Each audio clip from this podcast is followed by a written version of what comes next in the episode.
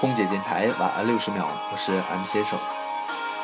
在这么度过一两个月以后，我开始觉得，或许这才是我想要的间隔年，不需要像赶集似的旅行，不需要违心的工作，就这样就好。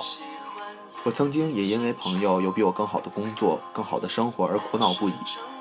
我曾经也因为他人生活中闪闪发光的那些而迷失了自己想要的。现在的我觉得，其实没有必要羡慕他们，因为他们有他们想要的。我有我自己想要的，总有人比我的工资高，总有人去的地方比我去的地方多，总有人过得比我光鲜，但是这些都和我没有关系。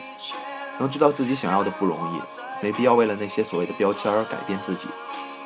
在和好友聊未来会去什么地方的时候，我突然得出一个结论：也许对于现在的我们来说，不管去什么地方，都会有些虚。生活在哪都一样，关键是怎么生活。我是 M 先生，我在悉尼，祝你晚安。